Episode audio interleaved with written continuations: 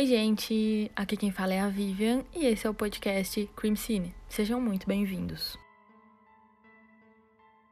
Nesse podcast, nós falamos sobre casos de crimes reais e as minhas opiniões totalmente pessoais sobre cada um deles. O conteúdo que eu trago aqui é um conteúdo sensível e recomendado para maiores de 18 anos, contendo relatos de extrema violência, abusos, entre outras coisas. Se você é menor de idade ou uma pessoa sensível a esses assuntos, eu não recomendo que você continue ouvindo. Mas, se você se interessa em ouvir sobre casos de crimes reais e algumas outras coisas, então fica mais um pouco.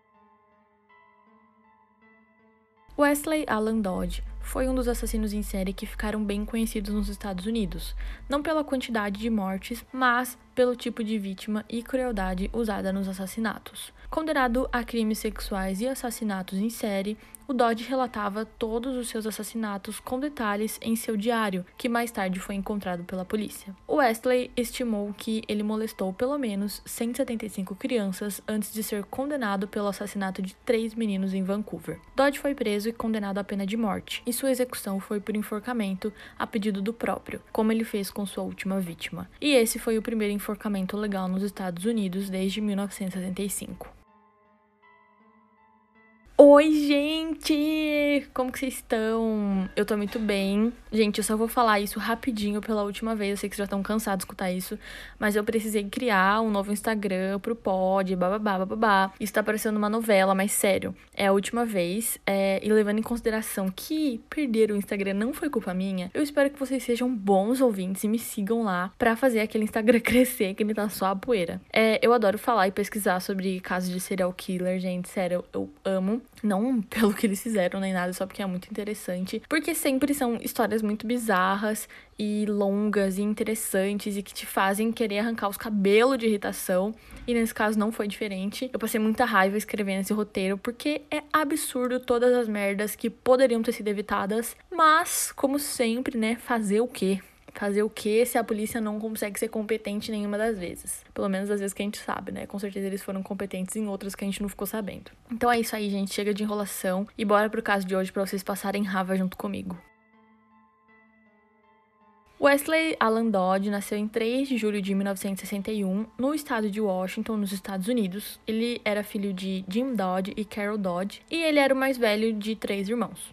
Wesley teve uma infância bem tranquila, não tem relatos de violência contra ele ou qualquer membro da sua família, e ele mesmo afirmou que ele nunca foi abusado ou negligenciado quando ele era criança ou adolescente. O Dodge conta apenas que a família dele não tem muito afeto. Ele afirmou que ele nunca ouviu um, eu te amo nem dos pais, nem dos irmãos, e ele também não se lembra de ter dito isso para nenhum deles. Depois, né, quando o Dodge tá na prisão já, que ele tá com um diário lá, ele relata no diário que o pai dele era emocionalmente abusivo e que ele sempre foi negligenciado em favor dos seus irmãos mais novos, os quais ele tinha muito ciúme. Mas na verdade é que o pai dele precisava trabalhar muito para conseguir sustentar três crianças pequenas e a esposa. Então ele pouco ficava em casa, o que deixava ele mais afastado de todos os filhos, mas eu acho que isso era muito normal da época. Quando o Dodge era novo já, ele foi percebendo que ele não se encaixava em nenhum grupo e ele era bem quieto, ele era bem recluso e na escola ele não era bem-vindo em nenhum grupinho, então ele era bem sozinho. Aos nove anos, o Dodge descobre a sua sexualidade e ele entende então que ele era sexualmente atraído por outros garotos garotos. Aos 14 anos, o Dodge foi para esse lado do fetiche de exibicionismo e ele ficava na janela do quarto dele se mostrando para outras crianças que passavam ali. Até que um dia uma criança que passava contou para os pais que viu o Dodge, mas não falou que era o Dodge, ele não sabia que era o Dodge, e os pais fizeram uma denúncia para a polícia, que foi então chamada, mas o Dodge escapou facilmente porque a criança não tinha visto o rosto dele. Mas isso não parou o Dodge, porque dias depois ele molestou dois dos seus primos mais novos que tinham 6 e 8 anos de idade. O Dodge então começou a molestar crianças mais novas que ele, que eram primos, amigos e crianças da vizinhança. O seu pai disse é, no jornal, né, o jornal The Oregon, que ele sabia desse comportamento do Dodge. Olha, ele sabia que o filho dele molestava crianças. Mas ele ignorava esse comportamento porque o filho era uma criança boa. Ele se comportava bem, ele nunca teve problema com droga, com álcool, com fumo. Então ele deixava o filho dele ser como ele era. Quando o Dodge entra no ensino médio, ele tá de fato assim fora de controle. Ele abusa sexualmente de crianças da vizinhança e ele começa a trabalhar em algumas coisas que só envolvem crianças para ele poder se aproximar cada vez mais delas. Então o Dodge começa a trabalhar como babá das crianças da vizinhança e é, também dos filhos da mulher do seu pai, que o pai dele separou da mãe, né, da Carol, e começou a namorar uma outra moça. E logo depois ele começa a abusar de todas essas crianças.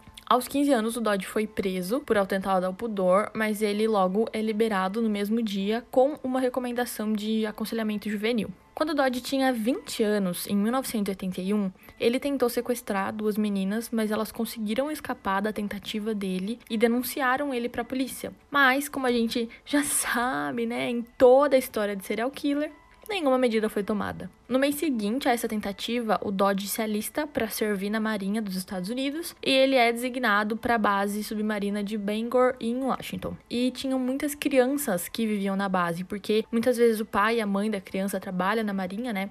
E sendo assim, o Dodge convivia com muitas crianças e ele começa a abusar dessas crianças lá na base. Gente, já dá para perceber que o Dodge é um doente que tem desejo um desejo doentio, né, por criancinhas. E não se tem informações de que o cara teve um sequer relacionamento sério com alguém da idade dele ou mais velho, seja homem, seja mulher. Ele só abusava sexualmente de crianças sempre muito pequenas.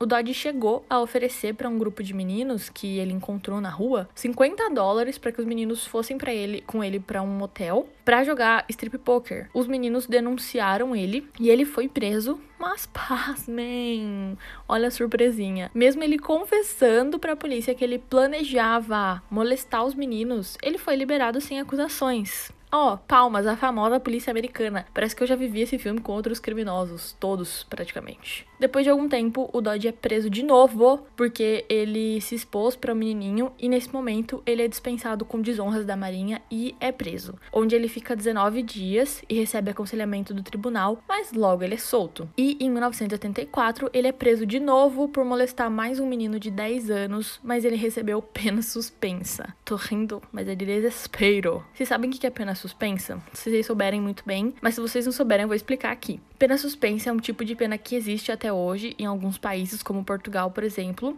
que gera uma certa revolta no pessoal e não é à toa, porque parece que toda vez que o culpado vai receber algum tipo de pena por violência doméstica ou violência sexual, ele recebe essa pena suspensa. A pena suspensa é um tipo de pena que eles basicamente suspendem a pena. Bizarro. Em vez do culpado receber uma condenação de reclusão, o culpado normalmente recebe uma condenação de multa e ele precisa meio que prometer, assinar algo, sei lá, falando que ele não vai mais cometer aquilo. E é é, é essa a segurança que eles têm. Não, ele falou que não vai cometer, então muito bem. É tipo quando um filho risca a parede, aí a mãe fala, tipo, olha, criança, nunca mais risque a parede, por favor. Eu não vou te dar nenhuma punição por riscar a parede, tá tudo bem. Só promete para mim que nunca mais vai fazer isso de novo. Mas, gente, a diferença é que eles usam pena suspensa para caso de abuso sexual. No caso do Dodge, abuso sexual infantil, depois de milhares de acusações, milhares de denúncias, se o sistema não é falho, eu não sei o que é. Mas voltando, né? O Dodge planejou toda a vida dele em torno do fácil acesso aos alvos dele, que é como ele chamava as crianças, de alvos. Tudo que ele fazia era para se aproximar, os locais que ele frequentava, com o que ele trabalhava, ele estava cada vez assim mais afunilando a vida dele para sempre estar próximo de crianças para poder abusar delas. Ele molestou várias e várias vezes os filhos de um vizinho dele que estavam em idade pré-escolar, ou seja, eles tinham uns 4 ou 5 anos, mas a mãe das crianças se recusou a prestar queixa porque temia que a experiência de justiça, de tribunal, sabe, fosse muito traumática para os filhos dela. Em 1987, o Dodge tentou atrair um menininho para um prédio vazio, mas o menininho se recusou a ir com ele, contou para a polícia que tinha um maluco tentando levar ele para o prédio, e nesse caso ele foi para julgamento. E os promotores sabiam do histórico longo de crimes sexuais do Dodge e recomendaram, né, cinco anos de prisão. Mas mais uma vez, o Dodge recebeu uma punição mínima, porque ele não tocou realmente no menino ou mostrou qualquer coisa para ele. Então ele ficou em liberdade condicional e foi ordenado a buscar tratamento psiquiátrico. Depois que ele terminou a condicional, ele parou de fazer o tratamento e ele se mudou para Vancouver, em Washington mesmo, onde ele foi contratado como balconista. No outono de 1989, o Dodge começa a frequentar o David Douglas Park em Vancouver para conseguir potenciais vítimas e ele até recebeu um carinhoso título de maníaco do parque por isso. Era um parque com uma mata bem densa, bem arborizado, então era um bom local para os crimes de abuso dele. O Dodge foi preso diversas vezes ao longo dos próximos anos, todas as prisões por abuso infantil, todas as vezes cumprindo penas curtas e recebendo terapia exigida pelo tribunal, e todas as vítimas do Dodge, cerca de 50 no total até então, tinham menos de 12 anos. Algumas vítimas tinham 2 anos, gente, e a maioria das vítimas eram meninos. O Dodge ficava cada vez mais violento, com fantasias mais violentas e doentias, e ele mesmo disse, abre aspas, Quanto mais eu pensava sobre isso, mais excitante parecia a ideia de assassinato. Eu planejei muitas maneiras de matar o menino. Fecha aspas. Um psiquiatra que avaliou o Dodge disse que ele se encaixava nos critérios legais para ser um psicopata sexual. Eu, assim, sinceramente, não sei como esse cara tava solto. Ele devia, assim, no mínimo ter sido condenado há muito tempo a pelo menos ficar em um hospital de custódia, sabe? Que trata de paciente com problema mental e ao mesmo tempo tem a reclusão de uma prisão. Esse cara já devia estar tá fazendo assim, festinha de oito anos de reclusão dentro de algum lugar semelhante. Porque puta que pariu. Esse pensamento de assassinato alugou um triplex na cabeça do Dodge, que é um doente, e que o que fez ele começar a buscar efetivamente por isso. E em 4 de setembro de 1989, o Dodge foi ao David Douglas Park com uma faca e alguns cadarços e ele começou a procurar meninos para ele matar. Ele conseguiu atrair então dois irmãos, o Cole e o William Nair, de 11 e 10 anos, para um canto isolado do parque, onde ameaçando as crianças com uma faca, ele obrigou as crianças a tirarem a roupa, ele amarrou as crianças na árvore e abusou deles sexualmente. Quando ele terminou, ele esfaqueou as crianças várias vezes e fugiu do local. Logo, as crianças foram encontradas, o Colin, infelizmente, já estava morto e o William morreu a caminho do hospital. Antes da gente continuar, é bom lembrar que o Dodge foi sim considerado um serial killer, mas como a gente sabe, ele só teve três vítimas, né? Só assim, não falando que é pouco, até porque são vidas, como se tirasse três vidas fosse pouco, mas quero dizer que em comparação com os outros assassinos em série parece pouco. Mas é importante lembrar o checklist para considerar alguém um assassino em série. São cinco coisas principais assim, né, que se considera para declarar alguém. A primeira coisa é que a pessoa precisa ter assassinado duas ou mais vítimas em situações isoladas, ou seja, alguém que entra, por exemplo, atirando em uma escola e mata mais de três pessoas não é considerado um serial killer, em parte por não serem mortes em situações isoladas, né? Foi todo mundo junto ali e em parte também por não entrar nas outras atribuições que eu vou falar para vocês. A segunda atribuição para reconhecer um assassino em série é que ele deve apresentar razões de cunho psicológico para os seus crimes, como o Dodge, por exemplo, que foi considerado um psicopata sexual. A terceira atribuição é que ele sempre tem um modus operandi, uma forma de agir que é quase sempre a mesma coisa, sempre bem metódica. No caso do Dodge, ele atraía sempre os meninos bem novos, molestava sempre, né?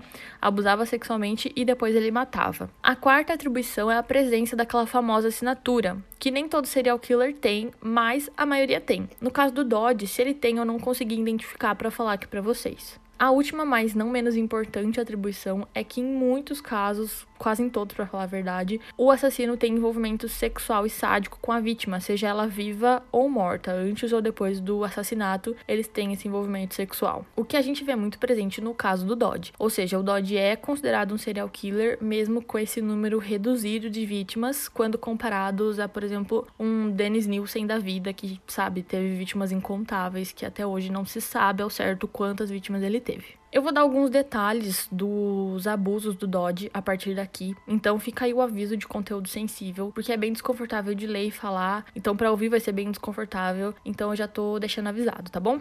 Em 29 de outubro, ele foi até Portland, no Oregon, onde ele encontrou o Lee Zell, de 4 anos de idade, e o irmão do Lee, o Justin, de 9 anos, em um parque da cidade. O Lee estava brincando em um escorregador quando o Dodge conseguiu convencer ele a ir com ele. O Dodge disse que o Justin tinha ido para casa, então ele ajudaria o Lee a voltar para casa também, para que ele não ficasse sozinho ali no parque. Ele conseguiu então levar o Lee para o apartamento dele lá em Vancouver e chegando lá, ele obrigou o Lee a tirar a roupa o Dodge amarrou a criança na cama e abusou dele, tirando fotos dos abusos. O Dodge manteve o Lee no seu apartamento durante a noite toda, enquanto ele repetitivamente abusava sexualmente dele. O Dodge anotava todos os detalhes no diário dele em tempo real. E na manhã seguinte, ele estrangulou o Lee até a morte com uma corda e depois ele colocou o corpinho do Lee pendurado pelo pescoço no seu armário, onde ele fotografou aquilo como um troféu macabro dele. O Dodge mais tarde confessa para a polícia que não era a intenção dele matar o Lee, mas ele decidiu que ia precisar matar porque depois de tudo que ele tinha feito com a criança, ele poderia contar para alguém, então ele achou muito arriscado manter o Lee vivo. O Dodge colocou o corpinho do Lee em sacos de lixo e ele jogou ele em alguns arbustos ali perto do lago Vancouver. Ele queimou as roupas do Lee em um balde de lixo, mas ele ficou com a cueca da criança como lembrança.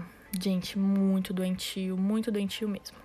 Um dia depois, o corpo dele é encontrado, o que explodiu nas mídias e começaram as buscas pelo assassino. O Dodge então se mantém discreto e ele fica a maior parte do tempo no AP dele, escrevendo nos diários alguns planos para sequestrar a criança e também construindo um armário de tortura para a próxima vítima que ele logo ia atrás. No dia 13 de novembro de 1989, o Dodge vai para Camas, em Washington, cerca de uns 20 quilômetros a leste de Vancouver, onde ele tentou sequestrar o James Kirk, de 6 anos, no banheiro do Teatro Liberty, que tem nome de teatro, mas na verdade é um cinema. Mas a criança começou a berrar, a chorar, a brigar, a se debater, enquanto o Dodge estava saindo do cinema com o menino no colo. E o Dodge tentou acalmar o menino, ficou chamando ele de filho, tipo, ai, calma, filho, calma, não precisa gritar. E olhando para as pessoas pessoas em volta e falando: ah, gente, é só uma birra, ele sempre faz isso. Mas apesar das tentativas, o Dodge não passou despercebido e os funcionários do cinema ficaram bem desconfiados e foram atrás do Dodge na rua. E o Dodge ficou muito assustado vendo o pessoal indo atrás dele.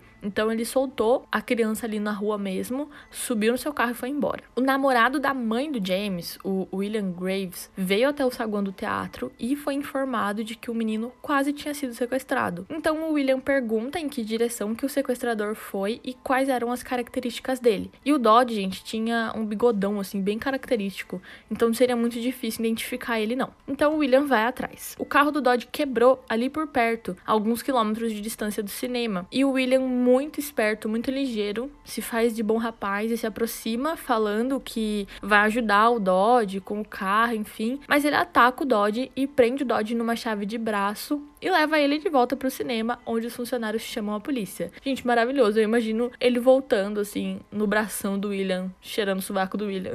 amei, amei. William herói. A polícia local, então, entra em contato com a polícia de Portland, que estava investigando o sequestro e assassinato do Lee O Dodge é levado para a delegacia de Camas mesmo, onde os detetives de Portland, o Jensen e David Trimble, o entrevistam rapidamente, mas eles percebem que eles precisam ser mais incisivos ali. Então eles levam o Dodge para a prisão do condado de Clark em Vancouver, onde o Jensen e o Trimble continuam o interrogatório por longos três dias. Eu acho que, ganhado pelo cansaço, né, o Dodge confessa finalmente os três assassinatos. O Jensen e o Trimble então cumprem um mandato de busca no apartamento do Dodge em Vancouver. Durante a busca na casa do Dodge, a polícia encontrou o armário de tortura dele, junto com alguns recortes de jornais sobre os crimes dele mesmo que ele tinha cometido, uma maleta com a cueca do Lee Izell, um álbum de fotos com diversas fotos do Lee sendo torturado, abusado e morto, diversas fotos de crianças em jornais e anúncios de roupas íntimas desses catálogos de loja, sabe? Que bota criança para vender, bota foto, né, de criança é, para vender calcinha, para vender cuequinha, enfim. Eles finalmente encontram o diário do Dodge, onde eles leem todos os crimes cometidos por ele, inclusive os assassinatos que ele deixa totalmente detalhado assim, página a página. O Dodge foi então acusado de assassinato em primeiro grau, agravado pelas mortes dos irmãos Near e do Lee, além da tentativa de sequestro da criança do cinema. Ele inicialmente se declara inocente, mas depois eu acho que ele percebeu que não tinha muito o que fazer mesmo, então ele muda a confissão dele para culpado. Durante o julgamento do Dodd no Tribunal Superior do Condado de Clark, a promotoria leu em voz alta os trechos do diário do Dodd e mostraram as fotos do Lee tanto vivo, sendo abusado, sendo estuprado e torturado, quanto é, morto. A defesa nem se deu o trabalho de chamar testemunha ou apresentar qualquer evidência, eles só consideraram que o Dodge deveria ser considerado legalmente insano. O júri considerou o Dodge culpado, os promotores pediram pena de morte e o júri concedeu. O Dodge alegou que falar em sua defesa era inútil e o próprio disse que, abre aspas, o sistema falhou repetidamente. Fecha aspas. Ora, ora, né? Até o próprio. Até o próprio viu. Acho que ele saía. Toda vez que ele saía da prisão, ele falava: Não acredito que eu tô saindo. Porque puta que pariu. As merda que eu fiz, eu não tô acreditando que vocês estão deixando ele embora. A lei do estado de Washington, na época, tinha a opção de execução por injeção letal ou por enforcamento. O próprio Dodge optou por enforcamento. Ele afirmou que ele desejava morrer enforcado porque foi assim que ele matou a sua última vítima. Então, em 1990, o Dodge é condenado à morte pelo assassinato dos irmãos Near e pelo estupro e assassinato de Lee Zell.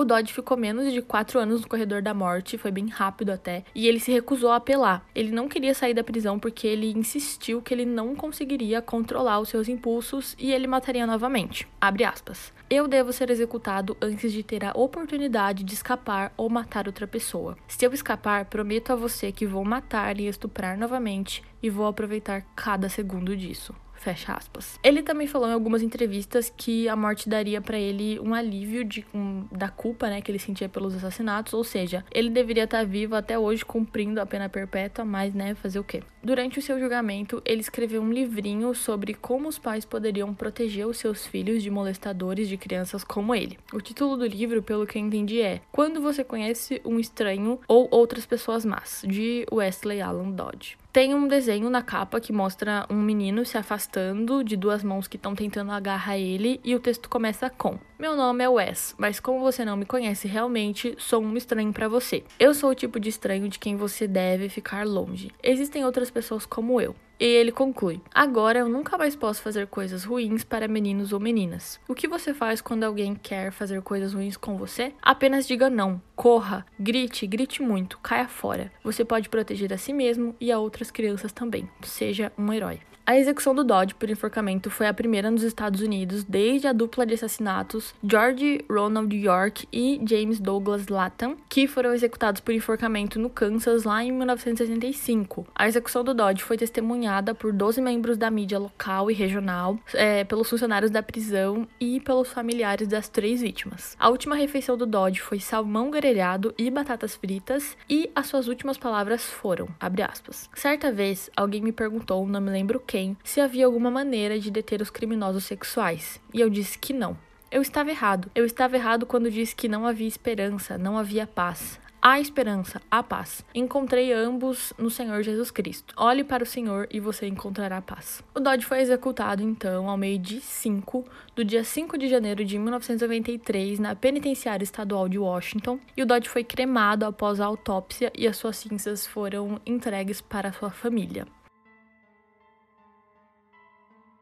Bom, gente, esse é o caso de hoje. Eu sinceramente acho que foi muita paz para esse cara ter sido executado. Ele deveria conviver sim com as merdas que ele fez e até hoje ele devia estar tá lá, mais enrugado que o Muva passa, mas, né, fazer o quê? Quem faz às vezes não sou eu. E ele teve a execução que ele queria. Esses casos, como todos os outros, mostram a tamanha incompetência da polícia americana que sempre deixa a desejar sempre falha, mesmo com todas as provas, todas as razões na cara dela, a polícia americana sempre falha. É impossível, eu fico chocada. Eu sempre fico muito irritada vendo que praticamente todos os assassinos em série dos Estados Unidos nem seriam considerados assassinos em série se a polícia americana fosse um pouquinho mais competente. Tipo, hoje em dia talvez até seja, e assim, bastante, né? Muito, ela deve ser muito competente, mas de 2 mil para baixo eles claramente não eram. Gente, sigam o pod no Instagram, é podcrimecine. Lá eu vou postar algumas fotos do caso e eu vou sempre avisando vocês e falando com vocês por lá. Então é isso aí, gente. Muito obrigada por vocês ouvirem até aqui. Beijo, beijo e até o próximo episódio. Tchau! Nesse podcast nós falamos sobre casos de que. Nossa. Nossa, eu vou voltar aqui porque eu falei quando era adolescente eu volto pros 9 anos. Exclui isso, porra. Exclui isso, eu que sou a roteirista, eu que sou a editora. Vivian, exclui isso. Uh, senhor. O tipo de estranho que. Opa. Ah, que raiva, eu odeio ficar errando, tendo que falar de novo. Meninos ou meninas. Vou falar de novo. Nossa, eu vou falar isso de novo, tá muito ruim.